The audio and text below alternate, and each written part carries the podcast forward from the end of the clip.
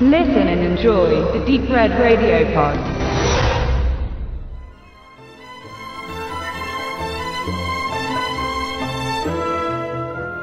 Ende der 1980er kehrte Disney nach der heute als Dark Age-Ära der Trickfilme bekannten Phase zum publikumswirksamen Musical-Filmformat zurück. Regisseur John Musker landete ein Jahr nach dem bewährten Testlauf Disneys in Oliver Company 1989 mit Ariel die Meerjungfrau einen grandiosen Welterfolg. Zwei Jahre später legte das Studio nochmal mit Die Schöne und das Biest The Beauty and the Beast einen drauf und letzterer war noch erfolgreicher und gilt heute als einer der besten und originellsten Disney-Adaptionen einer traditionellen Erzählung. In diesem Fall eines französischen Volksmärchens. Mit dem enormen Rückhalt durch große Kontostände und auch wohlwollenden Kritikerstimmen legte Disney nur ein Jahr später 1992 sogleich nach. Es wäre aber zu vorschnell zu behaupten, die folgende titelgebende Figur hätte überhaupt keinen westlichen Einfluss und entstamme ausschließlich einem bezaubernden Märchen aus Fernost.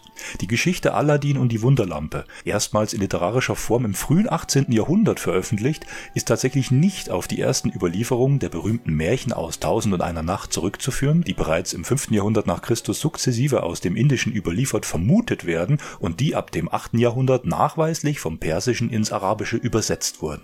Die Figur Aladdin wurde zufälligerweise auch in diesem Fall von einem Franzosen, nämlich dem Orientalisten Antoine Galland, aus einer mündlichen Überlieferung heraus schriftlich fixiert. Die Veröffentlichung durch Galland, die auch die ebenfalls nur mündlich überlieferten Erzählungen von Ali Baba und die 40 Räuber mit einbezog, zog eine unerwartet große Wirkung nach sich.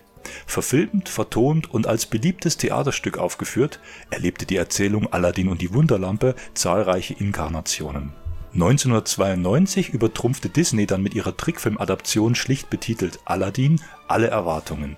Auf finanzieller Seite verbuchte der Kinofilm weltweit über 480 Millionen Dollar bei Produktionskosten von 28 Millionen. Zum Vergleich, bereits die ebenfalls sehr erfolgreichen Filme Ariel und Die Schöne und das Biest spielten jeweils weniger als die Hälfte ein aber die beiden Begriffe Disney und Geld sind stets mit einem bitteren Beigeschmack verbunden, dass wir uns in der Folge nicht davon leiten lassen, sondern vielmehr auf die faszinierende Gestaltung des Kinotrickfilms eingehen wollen. Disneys Produktion von Aladdin wurde zwar noch weitestgehend klassisch gezeichnet, aber auch in einigen entscheidenden Stellen per Computergrafiken animiert. Schon zwei Jahre später fanden mit Der König der Löwen in weiten Teilen computeranimierte Szenen Eingang so ist Aladdin vor allem ein Film über die Magie und natürlich hier auch über den Zauber von Formen, Farben und Gestaltung.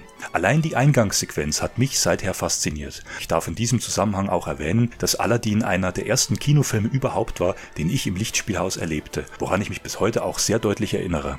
An Weihnachten 1992 in den USA veröffentlicht, brauchte es tatsächlich ein ganzes Jahr länger, bis der Film im November 1993 hierzulande gezeigt wurde. Da hatte ich gerade mein siebtes Lebensjahr vollendet war also im perfekten Alter. Bei der Eingangssequenz begegnen wir, durchaus typisch für Märchen und Sagen, zunächst dem Antagonisten. Nach dem wunderbar atmosphärischen Opening-Song Arabian Nights preist ein herumalbernder, plappernder Bazarhändler alle möglichen Handelswaren, einschließlich Zitat original babylonischer Tupperware an und kommt schließlich, wenn der inszenierte Point of View einer Kamera bereits wegschwenken möchte, zum Herzstück des Films.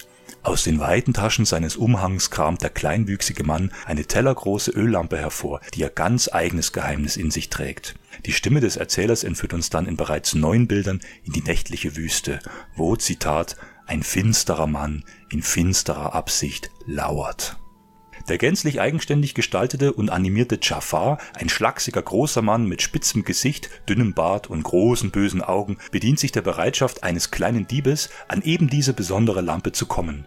Indem er zwei Hälften eines goldenen Skarabäus verbindet, zischt das Zauberschmuckstück durch das Dunkel der Nacht und gräbt sich schließlich in den sandigen Boden der alles verschlingenden Wüste unter Donner und Gräuel erhebt sich ein überdimensionierter Tigerkopf aus Sand, der zugleich mit seinem geöffneten Maul den Eingang zu einer unterirdischen Schatzkammer, der Wunderhöhle darstellt. Nur ein würdiger Mann, ein ungeschliffener Diamant, so heißt es, darf in aufrichtiger Absicht diese Schatzkammer betreten und kann schließlich die gewünschte Lampe, keinesfalls aber ein anderes Schmuckstück mit sich nehmen.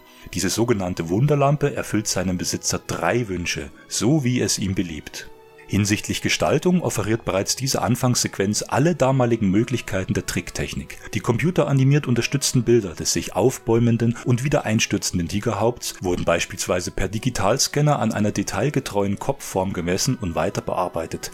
Die klassische Trickanimation ergänzt dann die fertige Sequenz, sodass bei der sichtbaren klassisch anmutenden Animation eine verbesserte Räumlichkeit und Dynamik zum Vorschein kommt Aladdin ist ein äußerst unterhaltsamer, stimmungsvoller, aber auch mit viel Comedy und Slapstick gespickter Film über die Freiheit. Nicht nur, dass auch die Macher des Films bei der Produktion mehr Möglichkeiten als je zuvor hatten, der Trickfilm schafft auch erzählerisch bravourös die Verbindung von Spaß mit einer berührenden Geschichte über die Freiheit des Einzelnen.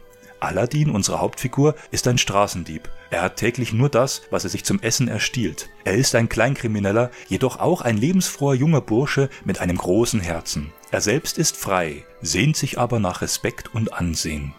Als Gegenstück und später natürlich auch als das zweite Herz im Bunde der Love Story steht Jasmin. Als einziges Kind des Maharajas genießt sie zwar genau den Respekt und auch den Ruhm, wovon der Gauner Aladdin nur träumen kann, doch sie ist eine Gefangene in ihrem eigenen Käfig aus Gold. Aus dem Palast darf sie nicht heraus.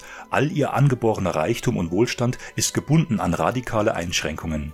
Die treffendste Szene, auch relativ zu Beginn des Films, ist die, wenn Jasmin die Türen eines hübschen Vogelkäfigs öffnet und ihre wertvollen weißen Tauben gen Himmel in die Freiheit fliegen lässt und sehnsuchtsvoll hinterherblickt. Die interessanteste Figur ist wohl aber zweifellos Genie, der gute Geist, der durch das Reiben Aladdins an der Wunderlampe erscheint und ihm die drei Wünsche erfüllen darf. Genie, im Original bereits perfekt vokalisiert durch den großen, viel zu früh und tragisch gestorbenen Robin Williams, erscheint zu Beginn als völlig überdrehter Quatschkopf. Durch seine übernatürlichen Fähigkeiten zu zaubern, sorgt er bei seinem ersten Erscheinen für jeden erdenklichen Spaß, verwandelt sich unter großem Feuerwerk in knallige Gestalten und scheint der Spaßvogel vom Dienst zu sein aber auch dem scheinbar allmächtigen, immer fröhlichen Geist und eine komplexe Eigenschaft inne. Auch Ginny ist ein Gefangener, ein Sklave seines Meisters und physisch stets an das Gehäuse der Wunderlampe gebunden. Alle drei großen Figuren, Aladdin, Jasmin und Genie, wollen frei sein. Wenn der böse Jafar schließlich in den Besitz der Wunderlampe kommt, erreicht dieser mittlerweile 25 Jahre alte Disney-Klassiker eine besondere Tiefe, einen erzählerischen Gehalt, den man vorher nicht vermutet hätte und der durchaus ein Prädikat besonders wertvoll verdient hätte, sofern man sich nicht so oft von der rasanten Dynamik zahlreicher Action-Szenen blenden lässt. Hinsichtlich Design, vor allem der mimischen Gestaltung Genies, haben sich die verantwortlichen Zeichner und Animationskünstler selbst übertroffen.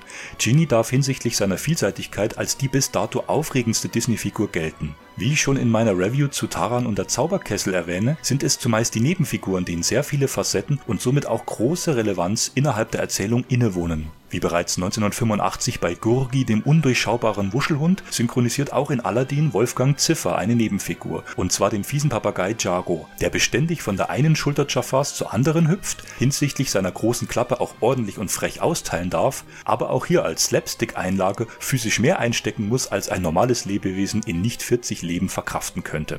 Aladdin bleibt bis heute einer der besten Disney-Zeichentrickfilme. Es ist die perfekte Mischung bewährter Zutaten, viel Spaß und Action sowie faszinierende, detailreich gestaltete Figuren in einer exotischen, vielschichtigen Erzählung mit bewährtem Musical-Konzept und Love Story. Aladdin ist die perfekte Inszenierung des Außergewöhnlichen, der Stoff, so möchte man sagen, aus dem die Träume sind und gerade für mich persönlich ein Hauptgrund, warum ich gerne Filme schaue.